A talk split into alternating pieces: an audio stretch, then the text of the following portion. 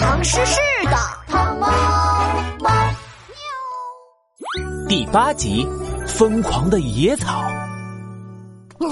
老大老大，快看我找到了什么纸？啊，是灰灰驴大叔的招聘启事，他在找人帮忙干农活，一天两百块钱。纸，嗯，两百块，一袋米五十元，我们干一天活可以买多少袋米？呃，不管，总之我们以后天天都能吃大米。黑乎乎的地下洞穴里，吱吱帮的小弟们都在热火朝天的讨论着灰灰驴大叔的招聘广告。吱老大用油乎乎的爪子一把抓过招聘启事，哗啦哗啦把它撕了个粉碎。笨蛋，我们是吱吱帮，是专门搞破坏的，怎么能够去劳动？可是老大，我们的食物快吃完了，吱。呃，那就去偷吃。支老大带着老鼠们鬼鬼祟祟的来到灰灰驴大叔的农田，金黄色的稻穗在风中来回摆动，稻香随着风传播开来。老鼠们站在农田里，咕噜咕噜的直流口水。小子们，这就是我们今天的目标，我们要把这片农田都偷光，偷光之，偷光之。就在吱吱帮们准备动手的时候。一个圆圆的橘子头从农田里冒了出来，这个橘子头上有一对猫耳朵，猫耳朵上戴着帽子，帽子上还有一对猫耳朵，是戴着猫耳朵帽子的糖猫猫。吱吱帮，你们怎么在这里？难道你们也是来帮忙干活的？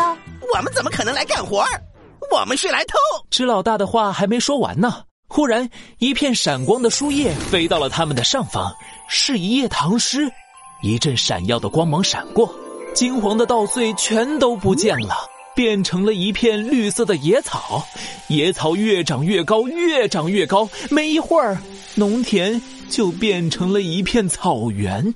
哎呦喂，这究竟是怎么回事？怎么我打个瞌睡的功夫，农田就成这样了？灰灰驴大叔慌慌张张的从家里跑出来，看着眼前长满了野草的农田，灰灰驴大叔惊讶的尾巴都要竖起来了。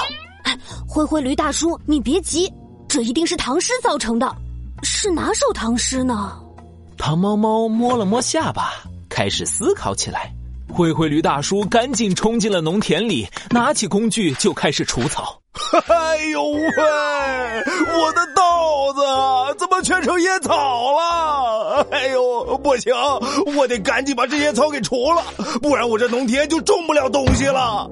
哎你们这这帮人多，要是你们能帮忙，我我付钱。可我们吱吱帮是来偷。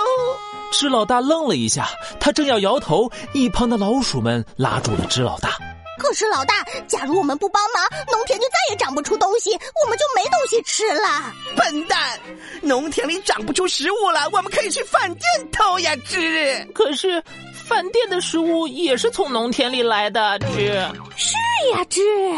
支老大看着老鼠们饿得扁扁的肚子，小眼睛眨了眨。冲着灰灰驴大叔和糖猫猫一拍胸口，那好吧，我们吱吱帮决定，棉花很难的来帮你们除草枝。棉花很难，嗯，是勉为其难吧？就是说很勉强做一件事的意思。嘘，老鼠们齐刷刷的看向支老大，支老大赶紧一跺脚，管他是什么难，小子们动手织。动手织，动手织！支老大带着老鼠们跟着灰灰驴大叔在农田里忙活起来。只小弟们有的用工具挖，有的用爪子抓，还有的用牙齿啃。嘎吱嘎吱，大片大片的野草一下子就被除干净了。看吧，这就是我们吱吱帮的厉害。吱，一阵风吹过，野草又刷刷的冒了出来。而且比之前的草还要高，支老大和知小弟们看着越来越高的野草，筋疲力尽的瘫倒在了地上。纸怎么这么多？纸，我看不懂了。哎呦喂，这可怎么办呀？我的农田呀！支老大看着满地不停疯长的野草，再看看累得东倒西歪的老鼠们，绿豆一样的小眼睛都快瞪出来了。我决定了，用火把这片草给烧掉吧，烧掉它们就再也长不出来了。之，哎呦喂，火！呃，不行不行，火太危险了。灰灰驴大叔吓得直摇头。一旁正在思考的糖猫猫听到火，眼睛忽然亮了起来。火，还有刚才突然吹过来的风。啊！我想到了，喵！糖猫猫摸了摸猫耳朵帽子，明亮的大眼睛眨了眨，耳朵咻的一竖。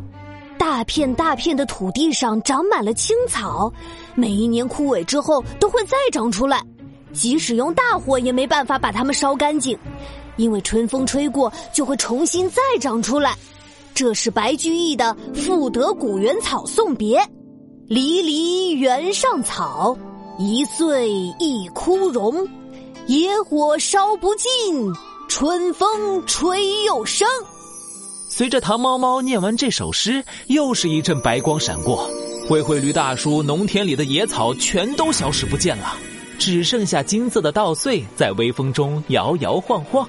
灰灰驴大叔看到农田恢复原状，开心的尾巴都在身后跳起了舞。哎呦喂，我的稻子全回来了！呃，谢谢你，汤猫猫。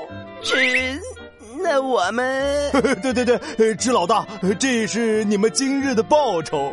灰灰驴大叔掏出了两张一百元，递到了支老大的爪子上，支老大的脸突然变红了。